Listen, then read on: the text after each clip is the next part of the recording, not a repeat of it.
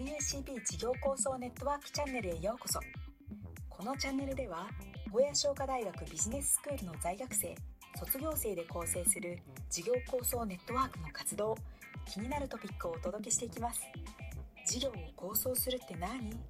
？MBA の学生ってどんなことをしているんだろう？というようなご興味をお持ちの皆様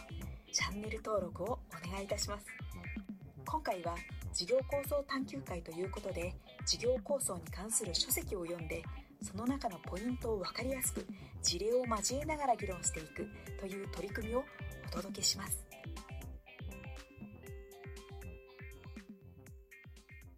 はい。では、えっ、と、次ですね。まあ、あの、アジェンダとしては最後になります。えっ、と、じゃあ、ここ、もう一回、有田さん、概要をお願いします。はいえー、と用事と制約を探すということで200ポ、205ページにある部分になるんですが、まず、えーと、ニーズファインディング、顧客がどんな用事を片付けたいかというニーズを見つけて、それを妨げるものは何かを洞察する。で、その上でニーズステートメント、発掘したニーズの特徴を、えー簡略かつ明確な事業の記述にまとめるというような、えーことを、えー記載されてます。で結局のところ、えー仮説設定能力というような話で、人間の思考は演劇と機能と創発がありますが、この創発の部分については、あのもう人間にしかできない。アイデアを作り出す才能は物事の、えー関連性を見つけ出す才能に依存しますというようなことに、えーなっております。はい、ありがとうございます。まあ、あの、そういう意味では、クリステンセン先生の著書でいくと、その、まあ、この辺ってやっぱジョブ理論の話につながってくるのかなと思います。まあ、要は、あのこのイノベーション、まあ、さっき言った、こういうところに種がある。まあ、ここもそうですね。種なんですけど、こっからどうやって孵化させていくのっていったところが、まあ、非常に、えっ、と、重要なところですし、まあ、この授業構想探究会でも、今後もね、そこを、あの、一番こう、ちょっと深掘りあの、深掘りしたいですし、まあ、体系化していきたいところなんですよね。で、この辺はちょっとあの、BIP 出身の本橋さんに、ちょっと語っていただきたいところなんですけど、お願いできますでしょうか？はい、あの、まあ、イノベーションっていうことをどう生み出すかってことなんですけれども、よくあの NUCB の授業でもデザインシンキングと、えービジネスエスノグラフィー、えー行動学ですね、行動学からこうどういったニーズを見つけていくかってことをやるわけなんですけれども、ポイントはですね、やっぱりこう言語化されてないニーズをどうやって見つけていくかってことがポイントなんですね。でこれをこのイノベーションのジレンマに当てはめると、その新、え無消費のところをどう見つけるかっていうプロセスが大事だっていうことなんです。で、一つその方策として挙げられるのは、あ行動観察。えー要すれば、なかなかその、えニーズとして埋もれているものを、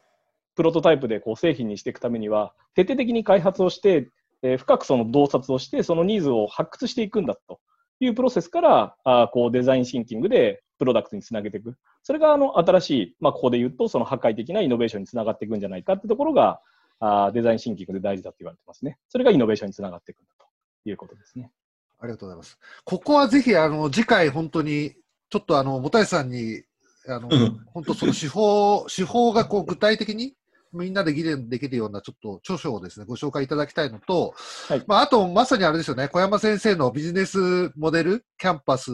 みたいなところも、やっぱりそういうイノベーションを、えっ、と、生み出していく部分の一つの手法のなのかなとも思ってまして、まあ、この辺もちょっと年内には、あの、取り上げてやっていきたいなというふうに思います。どうでしょう？最後、この辺の手法のところ、えっ、と、し手法ですか？うん、イノベーションをこう作り出していく、まあ、プロセスとか手法とか、えーまあ、まさしく先ほど言われてたことが、現在我々ができる部分なのかなと思うんですけど、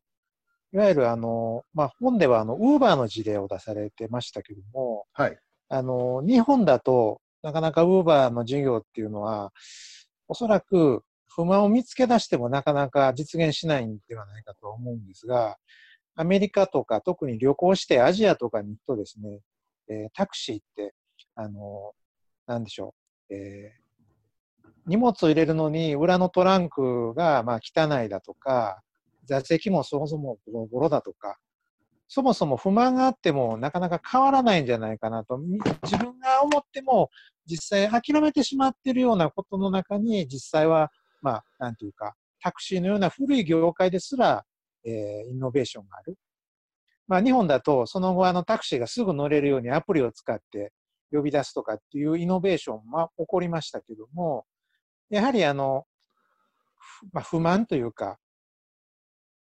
は、まあ、そのなんていうか、イノベーションを起こす一つの、まあ、なんていうか、種、ね、であることは違いないなというふうに思いますね。はい。あ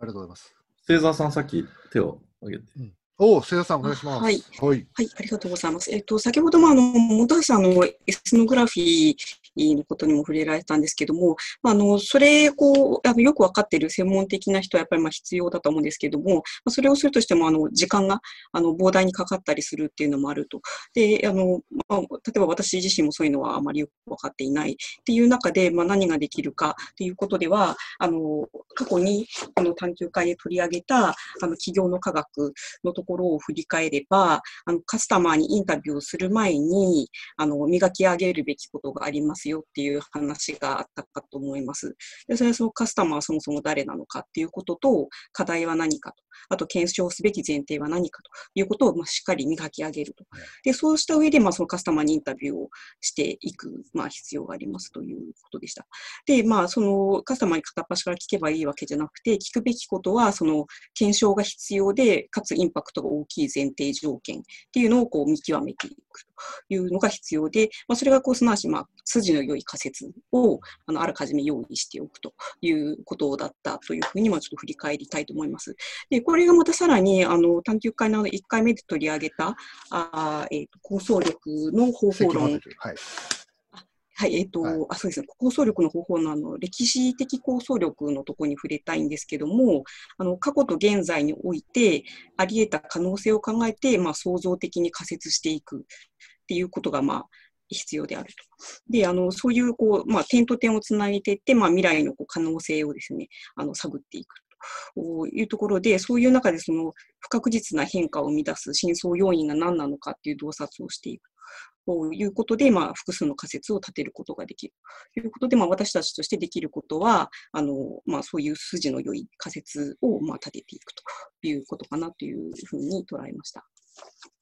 ありがとうございます。仮説大事ですよね。私もそういう仮説もちょっと題材にしたいですね、今後。はい、ではでは、もう、えー、最後、え、成田さん、最後お願いします。はい。あの、一つやっぱ大事だなと思うのは、イメージする力、あの、右脳を使ってイメージする力っていうのが大事だなと思うことが最近あって、あの、事業構想ネットワークで、あの、環境省の福島の、えっと、双葉町、大熊町のまちづくりプロジェクトに参加させていただいて、やっぱりその、左脳の限界っていうのはすごく感じたんです。あの、まあ、づくりを、えっと、現地の人と一緒に、我々あのファシリテーターさせていただきながら、ブレストで付箋にいろいろ書きながら考えるわけなんですけど、どうしても文字の力って限界があって、で、そこでプロのイラストレーターが入ってもらって、左脳で起こしたブレストを絵にしてもらって、えー、まあ、街づくりのイメージを、あの、現地の人が気づいてない、あ、こういうのがああったらいいねみたいなのを、右脳の力でイメージアップしてもらったっていうところで、まあ、普段こう、MBA の授業ではそういうその、絵を描くっていうことに慣れてないので、気づかなかったんですけど、やはりこう、あの、まあ、イノベーション、構想力を高めていく上では、イメージする力、右脳の力っていうのが、まあ、非常に大事だなっていうのを感じた事例でした。はい。はい。ありがとうございます。